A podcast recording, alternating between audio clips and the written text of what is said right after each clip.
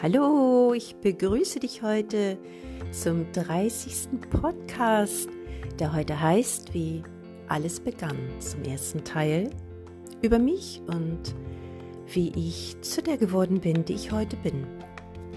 Du bist bei Modern Bewusstsein Michaela Petz gelandet und ich freue mich total über den 30. Podcast, kaum zu glauben.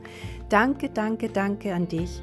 Ich bin tatsächlich ganz stolz darauf, dir seit nun bald einem Jahr ähm, beinahe jeden Sams Sonntag eine Podcast-Folge schenken zu können. Und äh, ich kann auch immer nur wieder Danke, Danke, Danke sagen, was für Wege du suchst und findest, um mir so liebe und wertschätzende Worte zukommen zu lassen, was mich natürlich beflügelt und genau ähm, auch weitermachen lässt mit dem, wo ich hier angefangen bin. Ich finde das ganz großartig, was hier entsteht und wie oft das geteilt wird und wie viel Freude du dabei hast. Herzlichen Dank. Und dafür steht ja modernes Bewusstsein auch, dieser Sender auch, einfach für dich, für ein, einen neuen Ansatz der Spiritualität, für ein leichtes Denken zum Thema glücklich sein, fröhlich sein, gesünder sein, für ein besseres Leben. Hm. Zu meiner heutigen 30. Folge möchte ich mal von mir berichten und das ist auf Wunsch von dir gekommen, wie alles so seinen Anfang genommen hat. Und die ersten bewussten, wahrscheinlich noch unbewussten Stippvisiten, Ausflüge in die Welt der Spiritualität, obwohl es zum damaligen Zeitpunkt für mich sicherlich gar nicht so benannt werden konnte. In jungen Jahren war ich ein stilles und liebes und sehr angepasstes Kind und da findet sich sicherlich der ein oder andere auch wieder. Ich bin das erstgeborene Kind von zwei weiteren und haben junge und sich liebende Eltern. Ich komme, wie man so schön sagt, aus einem guten Hause. Ich habe ein sicheres Elternhaus gehabt in jugendlichem Alter hatte ich erste Berührungspunkte mit meinen Tieren bei uns zu Hause. Stille und auch laut ausgesprochene, daran kann ich mich noch gut erinnern. Sätze folgten stets mit einer Reaktion, so nenne ich das mal. Vor Dingen, wenn ich still gedacht habe, so dachte ich damals. Im jugendlichen Alter sind wir ja manchmal ein bisschen traurig und fühlen uns, fühlen uns so oft ähm, unverstanden und fehl am Platz. Jedenfalls ging es mir so. Und dann schmiegte sich das jeweilige Tier an mich. Oder mein Pferd lief viel ruhiger unter mir. Oder mein Hund kam zum Schmusen mehr. Oder die Katze. Doch auch meinte ich so oft zu hören, was sie denken. Eine wirklich spirituelle Erfahrung war jedoch der Übertritt in die geistige Welt von meinem ersten Hund. Ein schwarzer Pudel, Susi ihr Name. Ich war so 15 Jahre jung und meine Eltern hatten sehr lange gewartet und ihr die Zeit gegeben, die sie brauchte, um für sich bereit zu sein, sich aus dieser Ebene zu verabschieden. Es war so meine erste Liebesbeziehung. Okay, das sollte ich nicht sagen, doch sie schlief in meinem Bett, war immer da, wurde geknuddelt und geküsst. Nun ja. Also mit 15 Jahren saß ich dann eines Abends mit ihr im Arm in einem Sessel in unserem Wohnzimmer und bei gedämpftem Licht. Mein Vater saß im Sessel daneben und der Tierarzt war da. Meine Mutter ging weinend raus und ich erinnere mich noch daran, wie ruhig ich war. Meine Susi war bereit zu gehen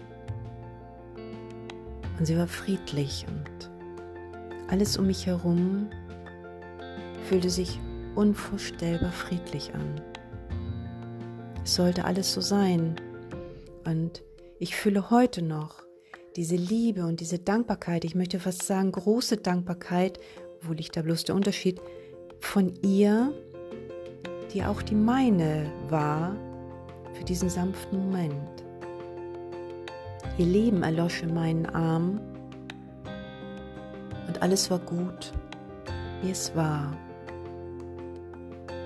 Viel später begriff ich die Spannweite von dem, was ich in diesem Moment wahrnahm. Als mein Vater irgendwann fragte, wann es dann vorbei wäre, musste ich schlucken und sah ihn sicherlich verwirrt an, denn sie war schon längst nicht mehr da. Ich weiß schon gar nicht mehr, wie lange das ging, dass mir immer wieder gesagt wurde, dass ich die Welt durch eine rosarote Brille sehe. Und reiß dich zusammen, Kind, schaffe dir ein dickes Fell an. Hm. Du kennst diese Sätze sicherlich auch und ich habe schon versucht, diesen Worten und diesen Ratschlägen nachzukommen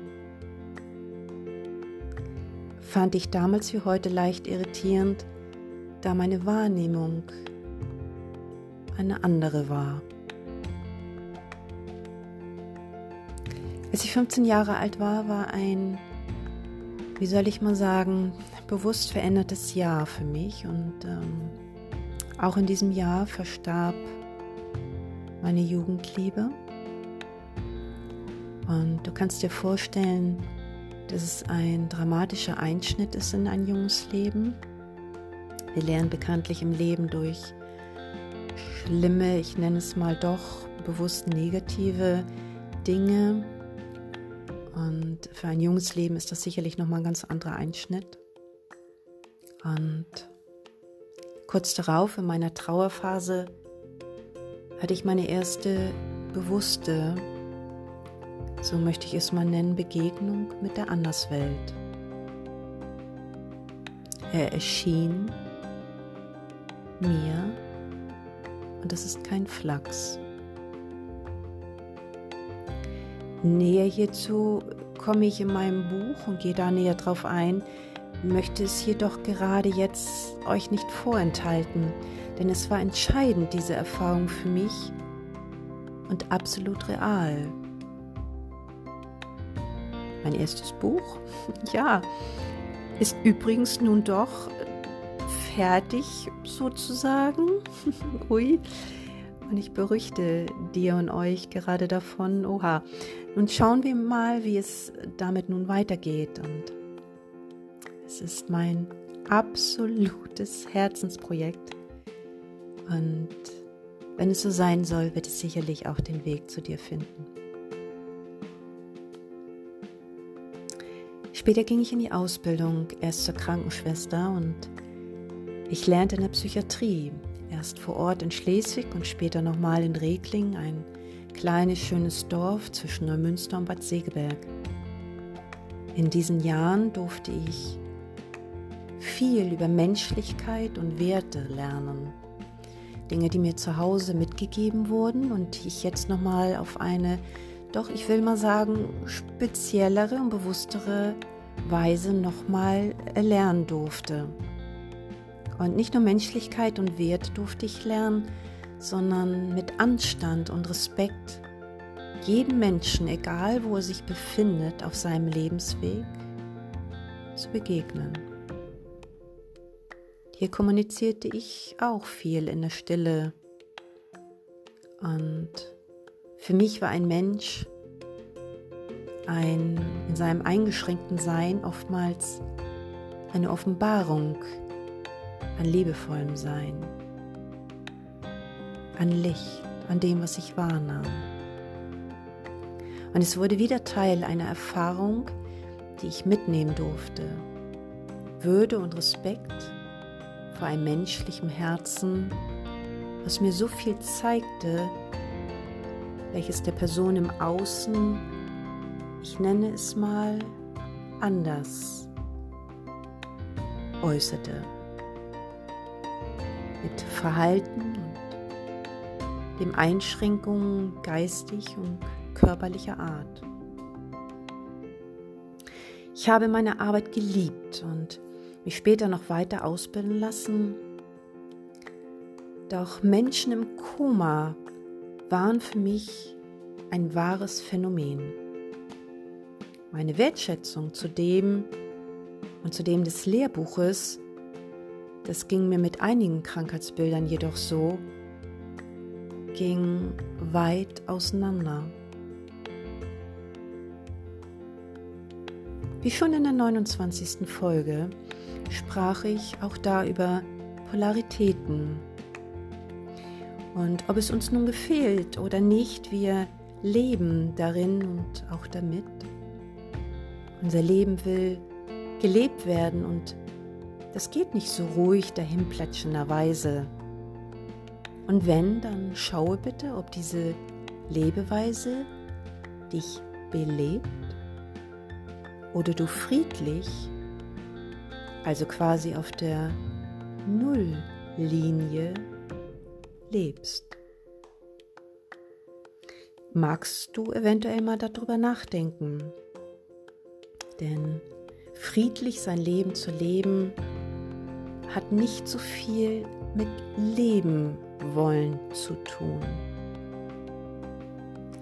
Mein Leben wollte ich scheinbar wirklich immer leben und mein Leben wollte, dass ich mich entwickle. Und ehrlich, ich hoffe, dass dich deines auch wirklich sehr auf Trab hält. Das Leben ist ein Auf und Nieder. Wie im Zug fahren. Man fährt mal ruhig eine ganze Strecke vor. Und es gibt auch einen Stillstand. Es gibt Haltestellen, die gibt es auch, eventuell sogar mit Verzögerung zum Weiterfahren. Und eventuell fährt der Zug auch mal ein Stück rückwärts. So oft beschweren sich Klienten, nicht rasch genug ans Ziel zu kommen, doch wissen sie immer, wohin es gehen soll. Weißt du immer, wohin es in deinem Leben gehen darf? Haltestellen sind auch wichtig. Dinge können in Ruhe reflektiert werden, neu sortiert werden und eventuell überlegst du dir, ob du noch im richtigen Zug sitzt. Ich heiratete am 19.09.1991. Ich durfte erfahren, dass manches nicht aufzuhalten ist dass Dinge geschehen und Vereinbarungen getroffen werden, um, wie in meinem Fall, mich zur Mutter zu machen von zwei ganz prächtigen Jungen. Ich durfte durch die Heirat erkennen, dass wir stets neu entscheiden können, ob wir unseren wahren Weg der Spiritualität weitergehen. Ich denke, ich nahm in dieser Zeit eine Auszeit davon. Natürlich durch die Be begleitet durch die Geburt meiner beiden Jungen mit meinen neuen Aufgaben als Mutter und auch als Ehefrau. Doch nach einigen gemeinsamen Jahren riefen mich ein paar Themen, die ich noch erlernen und durchleben wollte. Themen wie das Verlassen zu werden und das spätere Loslassen, sowie eine ganze Bandbreite an, aus spiritueller Sicht, wundervollen Lebens- und Lehrthemen. Ganz nach dem Spruch, was dich nicht tötet, härtet dich ab. Dankbar bin ich über diese Erfahrung, auch des Mutterseins erleben zu dürfen mit allem Höhen und Tiefen. Einiges hätte ich mir gerne leichter gewünscht. Durch diese Trennung von meinem ersten Ehemann erhielt ich einen wahren Schatz an Erfahrungen. Ich durfte mich neu kennenlernen, eventuell sogar zum allerersten Mal in meinem Leben kennenlernen. Ich wusste gar nicht, wie es ist zu überleben, überleben zu müssen, es zu schaffen, alleine, auf sich gestellt, mit zwei kleinen Jungen und wie stark ich sein konnte, wie tapfer und was in einem steckt und aufbricht, wenn man muss, wenn man tut, wenn keine Zeit ist für ein Zögern oder einen schwachen Moment. Der Zug hielt und ich stieg mit zwei Kindern aus. Und dann stieg ich um und nahm wieder Fahrt auf. Ich erinnerte mich.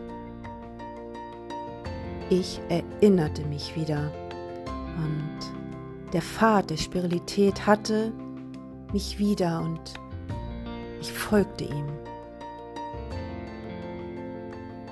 Denn ich kannte mein Warum. Und mein Warum war für ein wertgeschätztes Leben. Und ich hatte sogar zwei. Ich hatte zwei Warums und ich hielt jeweils eins fest und mutig, vorwärts schauend, an jeder Hand. Dies war nun Teil 1 der Folge, wie alles begann bei mir und wie ich zu der geworden bin, die ich heute bin. Ich hoffe, es hat dir gefallen und ich freue mich über wirklich Feedback zu dieser Folge. Und in der 40. Folge geht es für dich mit diesem Thema weiter, wenn du dem hier folgen möchtest.